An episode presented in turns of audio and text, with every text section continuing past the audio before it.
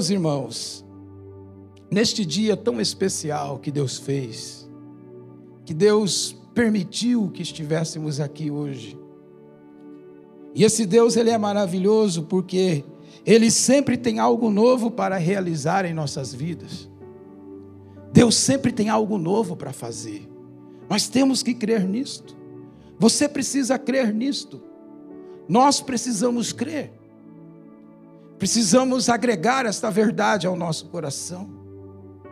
Que a cada manhã, a cada dia, há um milagre de Deus sendo realizado na nossa vida. Na Bíblia, meus irmãos, consagração significa dedicar algo ou alguém a Deus. Eu quero chamar sua atenção para este fato, para esta verdade da palavra de Deus. Por isso, preste toda a atenção no que Deus tem a lhe dizer, o que Deus tem a falar conosco nesta noite. Quando uma pessoa ou alguma coisa é consagrada, aquilo fica dedicado para o louvor e o trabalho de Deus. Todo crente deve consagrar a sua vida a Deus, guarde isto. Todo crente deve consagrar a sua vida a Deus. Isto porque uma vez que nós já recebemos Jesus Cristo na nossa vida, como alguns podem chamar, uma vez que aceitamos a Jesus, que fomos batizados em nome do Pai, do Filho e do Espírito Santo, que decidimos seguir os caminhos de Deus, uma vez que tomamos essa decisão de maneira séria, como Jesus uma vez convidou quem quiser vir após mim, nós precisamos entender que a consagração, a real consagração, não é um fato que só aconteceu num instante da vida. Eu me converti ao Senhor Jesus quando eu tinha nove anos de idade. Mas é um fato da palavra de Deus que a cada dia precisa ser uma consagração ao Senhor que a cada instante, cada momento, cada etapa, cada fase da vida é preciso se consagrar. Se consagrar. Se consagrar a Deus implica em abandonar o pecado e se dedicar totalmente ao serviço de Deus. Todo crente é chamado para consagrar a Deus. Isto é, servir a Deus sem nenhuma distração. O texto de Isaías 43, se eu não estou enganado, verso 13. Ele diz que nós fomos criados para o louvor dele, para o louvor de Deus. Aqueles que creem em Jesus não podem mais viver para o pecado, pois na conversão a vida ela é consagrada inteiramente a Deus. Dito isso, é preciso entender quais são as exigências de uma real consagração.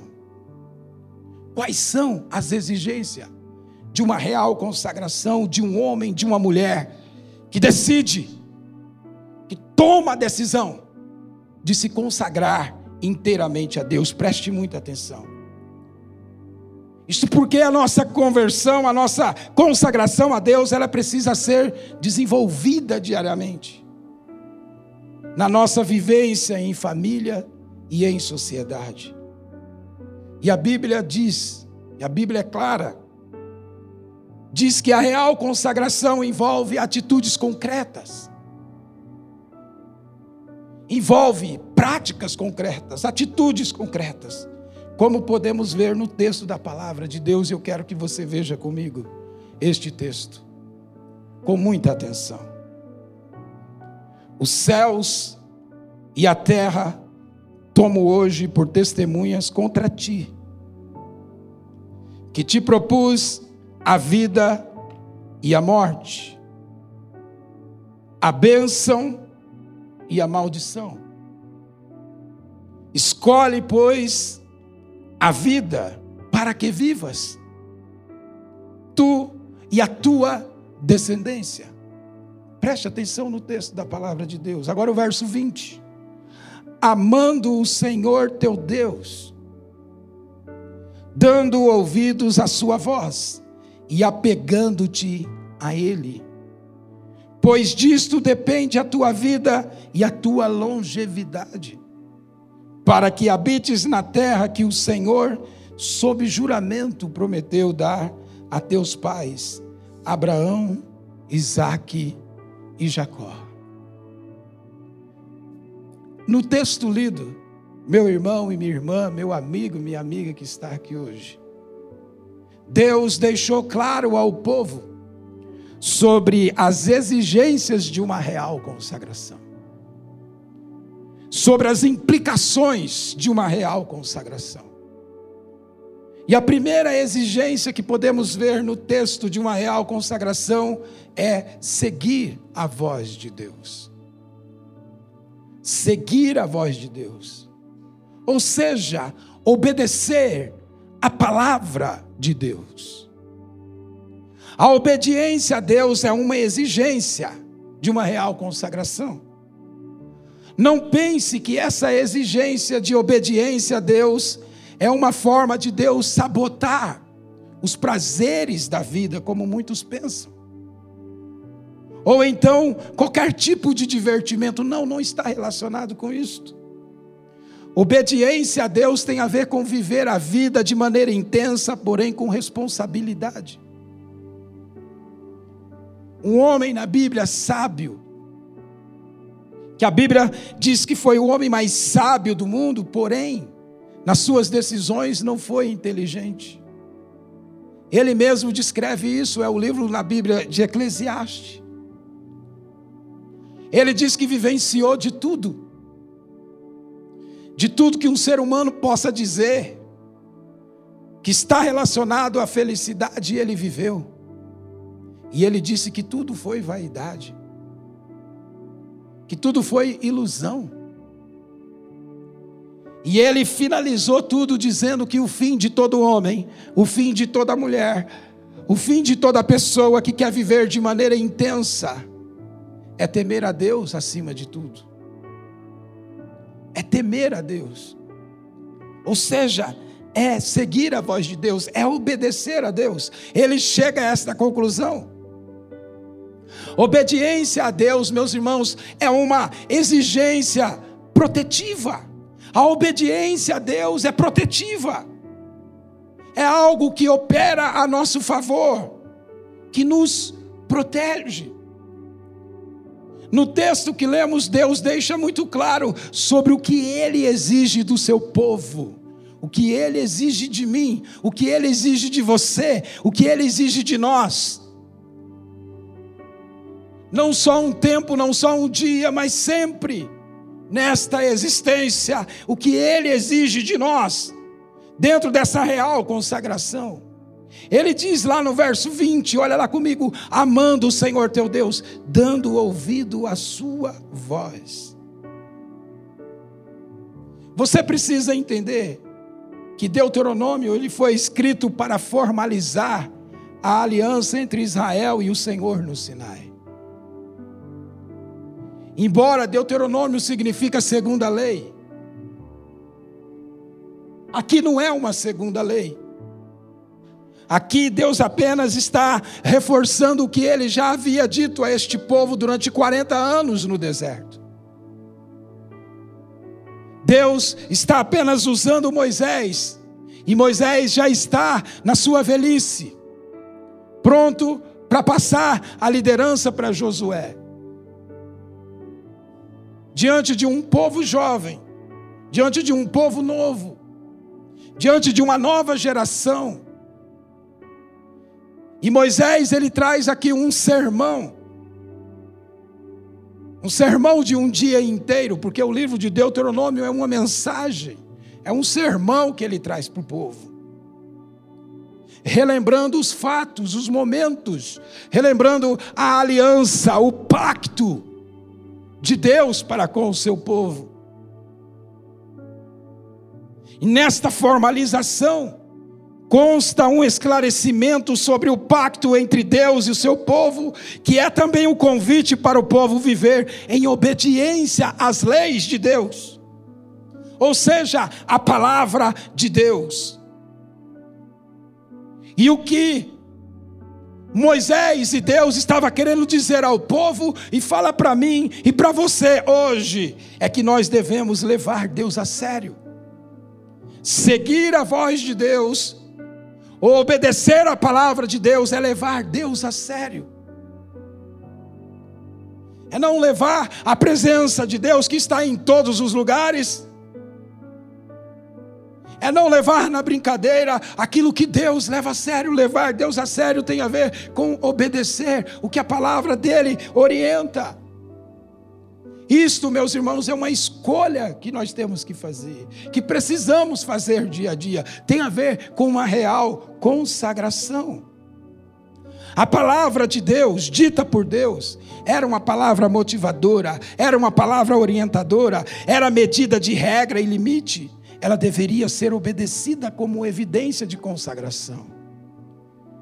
Uma vida verdadeiramente consagrada a Deus, ela tem os ouvidos atentos ao que Deus tem a dizer, ao que Deus tem a falar, ao que Deus tem para orientar. Agora preste muita atenção no que eu vou dizer. Nos dias de hoje, nesta era chamada pós-moderna, que é a nossa geração, essa era chamada pós-moderna. Alguns, de maneira errônea, ensina e acredita que a palavra de Deus ela é obsoleta. Ela não serve para essa geração. Ela não tem mais utilidade para essa geração. E alguns até diz que ela precisa ser atualizada para o momento de hoje.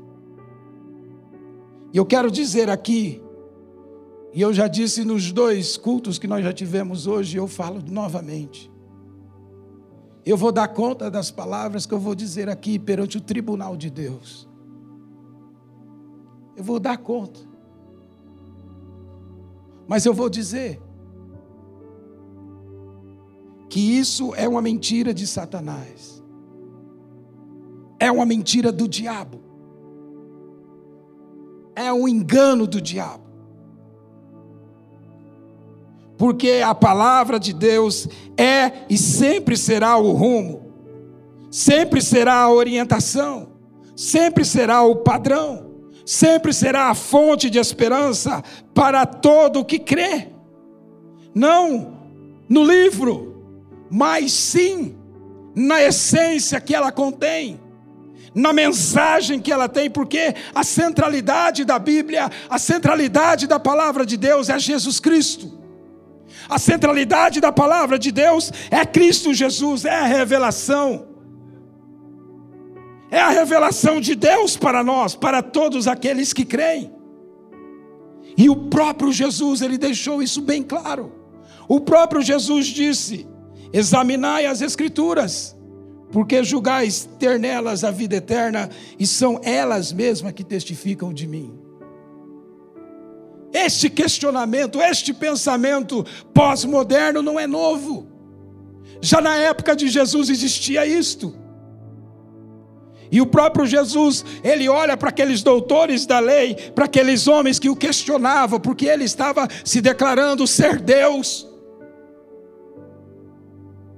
E Jesus olha para ele e diz: Olha, vocês vão para as Escrituras, vocês vão para o Antigo Testamento, vocês vão para as Escrituras buscando achar uma razão para viver, buscando achar uma resposta, buscando achar um sentimento que traga alívio para a tua alma, para o teu coração. Vocês examinam as Escrituras tentando achar a vida eterna, e Jesus diz: São elas que testificam de mim. Porque Jesus, ele é a centralidade da palavra de Deus. Então ela não precisa ser atualizada. Ela não precisa de nada disto. A palavra de Deus está revelada diante de nós, diante de mim, diante de você, para ser obedecida. Para ser obedecida. Por isso, meu irmão, cabe a nós, em obediência à palavra de Deus, ter a seguinte prática olha aí, preste atenção. Escolher qual será o conteúdo da nossa mente no dia a dia. Com o que a nossa mente vai se envolver. Com o que a nossa mente vai se relacionar, com o que nós vamos encher a nossa mente, o nosso pensar. É necessário que dia a dia estejamos distante das influências da vida antiga, antes de conhecer a Jesus, e mais próximo do conteúdo da nova vida, proporcionada pela palavra de Deus em Cristo Jesus. E aqui, aqui eu deixo uma tarefinha para você. Se você quiser, leia em casa Efésios capítulo 4, versículo 17 a 32, e também Efésios 5, versículo 1 a 21. Ali está claro, na palavra de Deus, o que Deus quer de nós em obedecer à voz de Deus, em ter uma vida consagrada. Ali está claro. O que eu estou dizendo aqui é que a nossa consagração, ela tem a ver com uma satisfação, uma alegria em meditar na palavra de Deus o tempo inteiro. Veja, a nossa declaração tem que ser a mesma declaração do salmista. No Salmo 119, versículo 97, que diz: Como eu amo a tua lei, medito nela o dia inteiro. O sentido que o salmista dá aqui de meditar é ruminar com o coração o que a Bíblia diz. É nutrir o pensamento o tempo todo no que a palavra de Deus diz, no que a palavra de Deus orienta, no que a palavra de Deus direciona. E para definir melhor o conteúdo da nossa mente, nós precisamos transformar a meditação na palavra de Deus em um hábito diário, ou seja, algo pela qual você não consegue viver sem algo pela qual você precisa, você necessita cada dia nutrir ela. Assim como você precisa de energia para viver o dia. Você precisa tomar um bom café da manhã, você precisa ter um bom almoço. Você precisa jantar. Você precisa se alimentar da maneira correta. Da mesma forma, é a palavra de Deus. Ela é aquela que traz em nós essa satisfação e também nos fortalece. E no mesmo capítulo, no verso 105, ele apresenta o resultado da sua meditação. Ele diz que a tua palavra é uma lâmpada que ilumina o caminho por onde eu ando. Ela me ajuda a não tropeçar. A palavra de Deus nos dá essa direção, nos dá essa iluminação. E com isto em vista, meu irmão, com isto na nossa vida, a vida tem, a vida é cheia de estabilidade, a vida tem saúde emocional. A vida ela é produtiva, é próspera. Quando nós aprendemos a meditar na palavra de Deus, Deus traz esse benefício para nós de estabilidade, saúde emocional, produtiva e próspera. O salmista, lá no Salmo 1, ele mesmo disse que aquele que medita na palavra do Senhor, que a rumina, que tem um contato que encarna ela na vida e na prática, é como uma árvore plantada junto a ribeiros e dar fruto no tempo certo. Porque seguir a voz de Deus é a melhor decisão que uma vida consagrada pode ter seguir a voz de Deus. O mundo vive hoje o que vive porque não seguiu a voz de Deus. Perguntaram para um parente do Billy Graham, se não me engano, uma filha dele, por que que no mundo tem tanta maldade? Por que, que nesse mundo tem tanta maldade? Por que, que acontece tantas essas coisas? Por que tanta violência? Por que é que Deus permite tudo isso? Ela respondeu: É porque o mundo excluiu Deus de suas vidas. Se o mundo seguisse o que a palavra de Deus diz, não seria o que é. se o mundo compreendesse o que a palavra de Deus orienta, os limites que ela nos dá, a maneira como ela nos ensina a tratar o próximo, a tratar a nossa vida, a cuidar da nossa sanidade mental e espiritual, o mundo não chegaria ao que chegou. E aí isso se une ao que o sábio disse lá em Eclesiastes 7, se eu não me engano, o verso 27 ou 29. Ele diz que tão somente achei que Deus fez o homem reto, mas ele buscou várias astúcias. A palavra de Deus, ela precisa ser ouvida e um coração, uma vida, uma consagração real de um homem, de uma mulher de Deus tem a ver com seguir a voz de Deus, tem a ver com dar ouvido à palavra de Deus. Foi o que Deus disse a Moisés, a dizer para o povo e fala para mim e para você hoje. Ouça, siga a voz de Deus. A segunda exigência de uma real consagração é conectar-se com Deus. Conectar-se a Deus. Você segue a voz de Deus, então você conecta-se a Ele. A conexão com a pessoa dele, meus irmãos, é uma exigência de uma real consagração. Isto porque são muitas as distrações que podem nos levar a viver de maneira incoerente com os padrões que ele determinou, com os padrões que Deus determinou. Por exemplo, as ideologias que a mídia tenta imprimir em nossa mente como algo normal. Que séries, filmes, literatura e até mesmo ideologias e doutrinas políticas contrárias ao padrão bíblico, contrárias à palavra de Deus, tentam imprimir, implantar como sendo algo normal. E para muitas dessas pessoas que defendem esse tipo de doutrina e de ideologia, na mentalidade deles, no pensamento deles, é uma forma de amor, é uma forma de amar. Estão completamente enganados. Tudo isso são distrações que nossa mente vai se moldando, vai se desconectando com a real vontade de Deus. Precisamos nos atentar a isso. Precisamos nos atentar a isso. Esta é a razão que Deus alertou ao povo, alertou lá no deserto, e nos alerta aqui: mantenha-se conectado. Veja o verso 20 do texto que lemos, preste atenção. Ele diz: amando o Senhor teu Deus, dando ouvido à sua voz e apegando-te a Ele. Apegando-te a Ele. Agora veja na versão linguagem de hoje essa interpretação. Ame o Senhor nosso Deus, obedeça ao que Ele manda e fiquem ligados com Ele. Ligados. Fiquem ligados, ficamos ligados como ligados a Deus, dando razão a Deus em tudo. Dando razão a Deus. Porque dar razão a Deus serve para a saúde de nossa alma.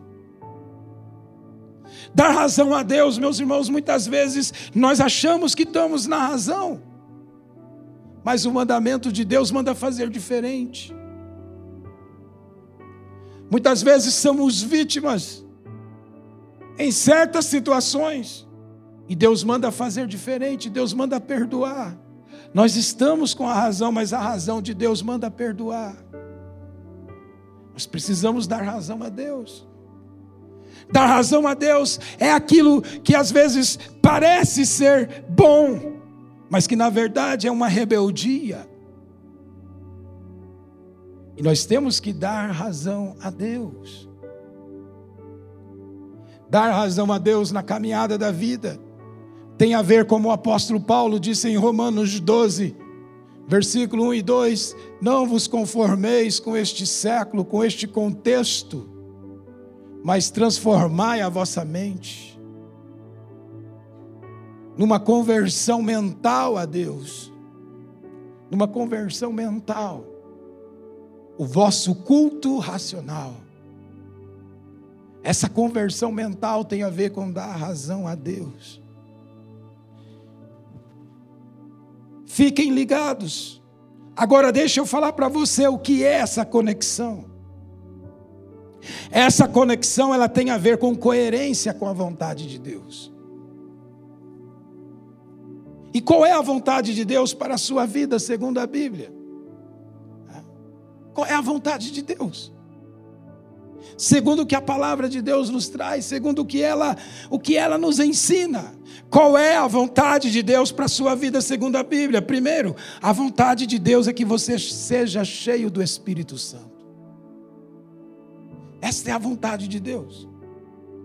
O apóstolo Paulo deixou claro: não vos embriagueis com vinho no qual há dissolução, mas enchei-vos do Espírito. Aqui entra o fruto do Espírito. Aqui entra uma vida que tem o fruto do Espírito inserido na sua existência, na sua prática, no seu dia a dia. Enchei-vos do Espírito é uma ordem de Deus, pela qual, conforme eu vou vivendo, eu vou andando com Deus, eu vou andando com Jesus, eu vou me enchendo do Espírito Santo. E veja que ele usa um termo embriaguez, porque na vida, muitas das vezes, nós nos embriagamos com um punhado de coisas. Nos embriagamos com ira, nos embriagamos com espírito de vingança, nos embriagamos com um espírito de fofoca, nos embriagamos com um orgulho incontrolável, nos embriagamos com rancor. E Paulo está dizendo, ao invés disto, enche-se do Espírito Santo, enchei-vos do Espírito Santo. Ai, pastor, como é que eu encho do Espírito Santo? É só pedir para Deus, Ele dá. É só buscar, como alguém que está com sede vai atrás de água, e ele vem. E ele vem. Enchei-vos do Espírito. É um chamado de Deus, é um, é um querer de Deus para nós, é a vontade de Deus. Segundo a vontade de Deus, é que você compartilhe bênçãos. É que você compartilhe aquilo que Deus de melhor fez em sua vida do melhor que aconteceu no teu coração. E esse compartilhar vida tem a ver com comunhão, tem a ver com cultuar a Deus na reunião do povo dele, tem a ver com reunir com os irmãos e falar de coisas espirituais, ou seja, de algo que vai trazer edificação. E o versículo 19 diz assim: falando entre vós com salmos, entoando e louvando de coração ao Senhor com hinos e cânticos espirituais. Cânticos espirituais, ou seja, aquilo que edifica, aquilo que constrói o próximo, aquilo que traz agregamento de crescimento, de algo mais na vida de uns para com os outros. Terceiro, a vontade de Deus é que você seja grato. O apóstolo Paulo deixa claro em Efésios 5:20, ele diz: "Dando sempre graças por tudo a nosso Deus e Pai, em nome de nosso Senhor Jesus Cristo." Meu irmão, minha irmã, quando se vive em coerência com a vontade de Deus, o efetuar de Deus, como diz em Filipenses capítulo 2, versículo 13, o efetuar, o querer de Deus acontece na nossa vida, porque há um alinhamento com a mente de Deus. E isso é conectar-se com Deus. Conectar-se com Deus tem a ver também com intimidade com Ele, porque através da intimidade com Deus, desenvolvemos com Ele, a nossa alma passa a ser cuidada, a nossa alma passa, passa a ser tratada por Deus. Nós começamos a ser cuidado para Ele, como um pastor cuida de uma ovelha. Veja, por exemplo, o benefício que traz a oração, que é um tipo de conexão com Deus, e que também é algo que cria-se uma intimidade com Deus. A Bíblia registra assim o assunto em Filipenses 4, 6 a 7. Nós vamos ler na versão viva. Na versão atualizada, diz que nós devemos levar a Deus tudo aquilo, todas as nossas ansiedades. Nós devemos levar a Deus em oração porque Ele tem cuidado de nós. Na versão viva diz: não se aflijam com nada. Na vida vamos ter todos os tipos de momento, mas orem a respeito de tudo Contem a Deus as necessidades de vocês e não se esqueçam de agradecer-lhe suas respostas. Veja que o texto aponta para a cura da aflição da nossa alma através da oração. O texto nos orienta a orar e contar a Deus tudo, todas as nossas necessidades. Agora veja a sequência no verso 7 que diz que se fizerem isto, vocês terão experiência, a experiência do que é a paz de Deus, que é muito mais maravilhosa que a mente humana possa compreender. É uma paz inexplicável que Deus traz, talvez no momento de maior turbulência da nossa vida, mas Deus nos faz sentir esta paz.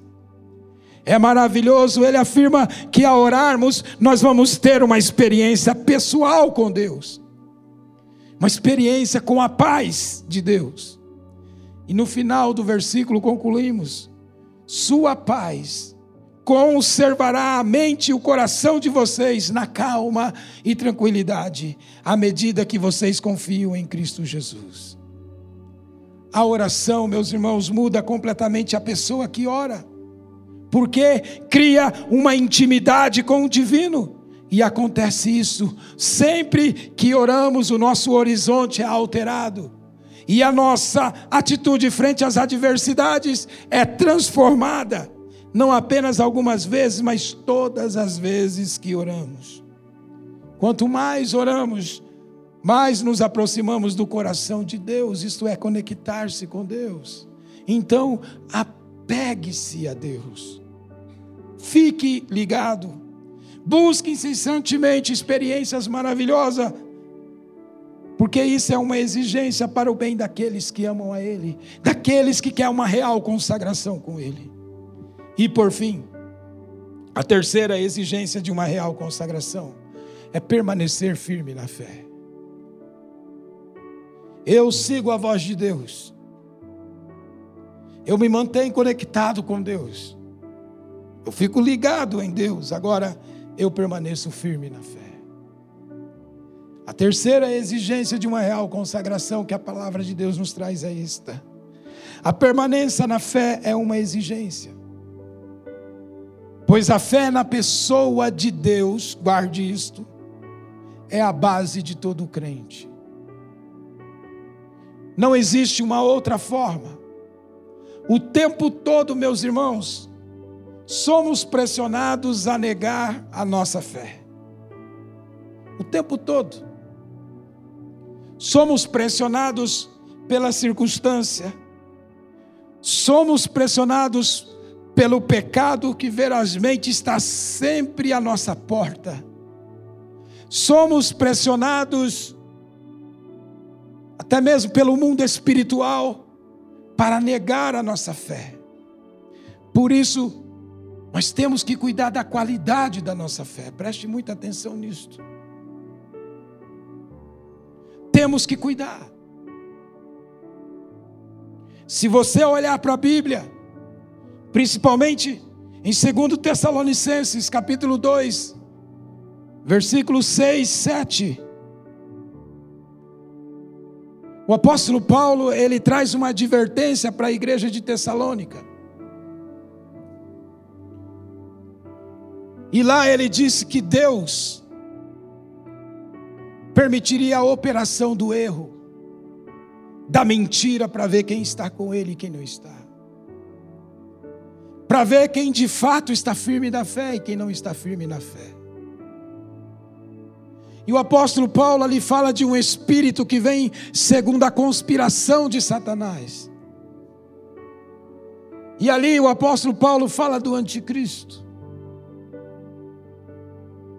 Ele fala de algo que vem disfarçado com sinais, que vem disfarçado com palavras bonitas,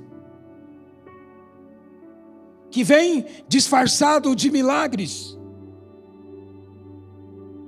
que vem disfarçados de maravilhas, mas que não tem nada a ver com Deus. Não tem nada a ver com Ele. Temos que tomar muito cuidado com a nossa fé. Pois uma vez que recebemos Cristo Jesus em nossa vida, uma vez que aceitamos o dom gratuito da Sua salvação, uma vez que reconhecemos que Ele, Jesus, redimiu nossos pecados, uma vez que confiamos somente nele para ter a vida eterna, uma vez que submetemos-nos à liderança de Deus, uma vez que nos submetemos à autoridade de Cristo, uma vez que começamos a construir a nossa vida em torno de princípios estabelecidos por Deus, uma vez, tal como o homem constrói uma casa, construímos a nossa vida na base em Deus. No entanto, ao longo do tempo, começam a surgir rachaduras em nossa vida em razão de falhas de caráter, em razão daquilo que chamamos de concessões com o pecado, de flertar com o pecado. São às vezes escolhas mal feitas, são às vezes atitudes invisíveis às outras pessoas, sentimentos e intenções invisíveis às outras pessoas. E que nós mesmos, sabendo disto, desprezamos esses sentimentos. É um compromisso aqui, um escorregão ali, uma pequena contaminação tolerada. Aonde talvez até dizemos isso não tem nada a ver, não tem nada a ver. Uma área da vida seguida de outra e de repente, quando nós olhamos para o nosso interior, olhamos para a nossa vida, nós constatamos que a estrutura da nossa vida com Deus está prestes a desabar, que a nossa fé está comprometida, que a qualidade da nossa fé já não é mais a mesma. E aquilo que Jesus uma vez disse sobre a igreja de Éfeso, em Apocalipse capítulo 2, se torna realidade em nossa vida. Ou como aconteceu com a igreja de Laodiceia, cujo principal alvo da adoração de uma igreja cheia de virtudes, de boas intenções, uma igreja fantástica, um povo fantástico, crentes verdadeiramente convertidos, mas, no entanto, a verdadeira pessoa foi colocada do lado de fora. Jesus estava do lado de fora. Ele diz: Eis que estou à porta e bato. Por favor, deixa eu entrar. Deixa eu participar disto. Pode acontecer conosco. Pode acontecer comigo, pode acontecer com você. Em razão desta verdade aqui, a Bíblia deixa claro no texto lido a ordem de Deus para nós é que devemos estar firmes, tendo a seguinte atitude. Veja no texto que nós lemos, que diz assim: amando o Senhor teu Deus, amando o Senhor teu Deus, dando ouvidos à sua voz, apegando-se a Ele, pois disto depende a tua vida. Veja, veja o que que a palavra de Deus, veja como é algo sério, amando o Senhor teu Deus. Por quê? Pois disto depende a tua vida. Meu irmão, só existe uma maneira de agradar a Deus e é pela fé. Só existe uma maneira de demonstrar amor por Deus, é pela fé. Só existe uma maneira de chamar a atenção de Deus, é pela fé. Repare no Novo Testamento. Repare o quanto que Jesus foi surpreendido por muitas pessoas quando ele disse: Ó, oh, a tua fé te salvou. Ó, oh, não vi tamanha fé em Israel como esta. Porque a fé, ela é a base de todo aquele que tem uma real consagração a Deus. A qualidade da tua fé ela é importante. Quando me refiro à fé, estou dizendo em tudo. Estou falando da fé nas promessas de Jesus. Estou falando da fé nas práticas devocionais. Fé nas tribulações e lutas. Fé nas contrariedades e também enfrentamentos da vida. Fé na presença do pecado, que, como eu já disse, constantemente está diante de nós como um cardápio. E quando nós exercemos e ficamos firmes na fé, amando a Deus, nós dizemos sim para Deus e não para o pecado. Porque a presença do pecado virá. Todos os dias ele vai se apresentar a você. Seja quais forem, ele vai se apresentar. Todos os dias nós vamos ter a oportunidade de obedecer a Deus ou desobedecer Ele. Todos os dias, nenhum de nós estamos isento disso. Nenhum de nós. Estamos isentos disto. Quando tivermos nessa existência, assim será. Não existe outra maneira. A única forma, meus irmãos, é a fé, firmeza na fé. Por isso que Deus falou lá, amando o Senhor teu Deus. Amando a Ele. A firmeza no Deus verdadeiro. Firmeza no Deus real. A palavra de Deus diz em 1 João 5,4: O que é nascido de Deus vence o mundo, e esta é a vitória que vence o mundo, a nossa fé. A fé precisa estar firme. Querido irmãos, a fé em Deus envolve a nossa disposição de agir de acordo com as promessas divinas. É por isso que precisamos amar a Deus de todo o coração. Isso tem a ver com o meu interior rendido a Deus. Amar a Deus com a minha mente isso tem a ver que o meu foco, o meu alvo é Ele, é Deus, tudo é para a glória dEle. Temos que entender isto. Amar a Deus com a minha força, com os meus dons, talentos, habilidades usados para a glória de Deus. A exigência de uma real consagração envolve permanecer firme na fé. Viver uma vida consagrada a Deus, meu irmão, é ter certeza de que no Senhor nossa vida, nosso trabalho não será em vão, mas Deus é sempre fiel. Como diz o texto, pois disto depende a tua vida, disto depende a nossa vida. Por isso, a firmeza na fé, na fé genuína, verdadeira, no Deus verdadeiro não numa fé maquiada de emocionalismo, mas uma fé no Deus real, no Deus que chama a gente para a realidade, num Deus que nos chama a botar o pé no chão da razão e caminhar em frente ao sobrenatural, crendo no poder de Deus. Consagração real, consagração. A consagração a Deus é necessária. Todos em todo lugar devem reconhecer e se render a esta verdade. Agora Deus coloca diante de nós como escolha e também mostra o que é a boa escolha. Como nós vimos no texto, no versículo 19, olha lá comigo.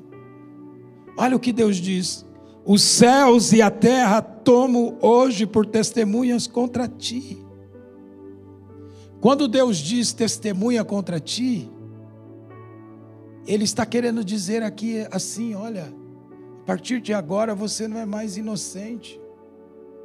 Não estou dizendo algo que você não saiba. Eu estou trazendo a realidade para você.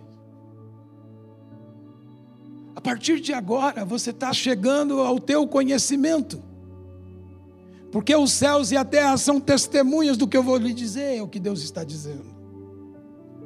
E ele diz que te propus a vida e a morte, que te propus a bênção e a maldição. E aí ele fala qual é a boa escolha. Escolhe, pois, a vida para que vivas, tu e a tua descendência. Porém, meus irmãos, seguir a voz de Deus, conectar-se com Deus, estar ligado com Ele, permanecer firme na fé, genuína e verdadeira, são critérios que Deus requer de todos em todo lugar e em todo momento. É algo que comprometerá a vida e a morte, a bênção e a maldição. Por isso, faça a escolha certa. Escolha consagrar-se a Deus. Desta forma, desta maneira. Agora preste atenção aqui, você, amiga e amiga que veio aqui e ainda não se entregou a Cristo. Para se consagrar a Deus, você precisa reconhecer os seus pecados, se arrepender e decidir mudar, aceitando Jesus em sua vida como seu Salvador. Porque na conversão você dedica a sua vida a Deus, a Jesus. Isso é consagração. Faça isso agora em nome de Jesus. Feche os teus olhos. Eu quero primeiro fazer um convite para você amiga e amiga que está aqui, que ainda não se rendeu a Jesus. Escolha a vida para que vivas. Escolha a bênção que Deus está oferecendo de graça a você. Por isso, se você quer dizer que quer aceitar Jesus na sua vida e se consagrar a Deus, levante a sua mão e diga: Eu quero e você estará sendo consagrado a Deus. Se você, meu irmão e minha irmã, que está aqui nessa noite, e constatou dentro do seu coração: olha, de fato eu preciso renovar essa consagração. De fato eu preciso me consagrar inteiramente a Deus. Coloque a mão no teu coração. Pai celeste, eu oro pela vida deste irmão, desta irmã, deste homem, desta mulher que está te aceitando como único Senhor e Salvador. Que está consagrando agora o coração, que levantou a mão e disse: Eu quero.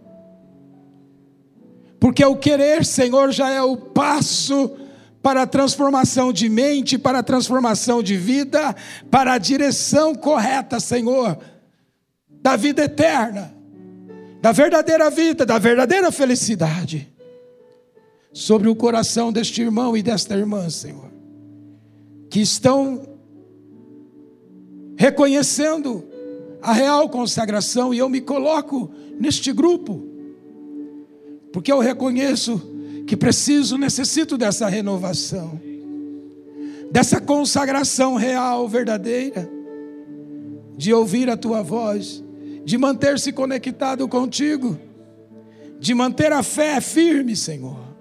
Renovas o nosso coração.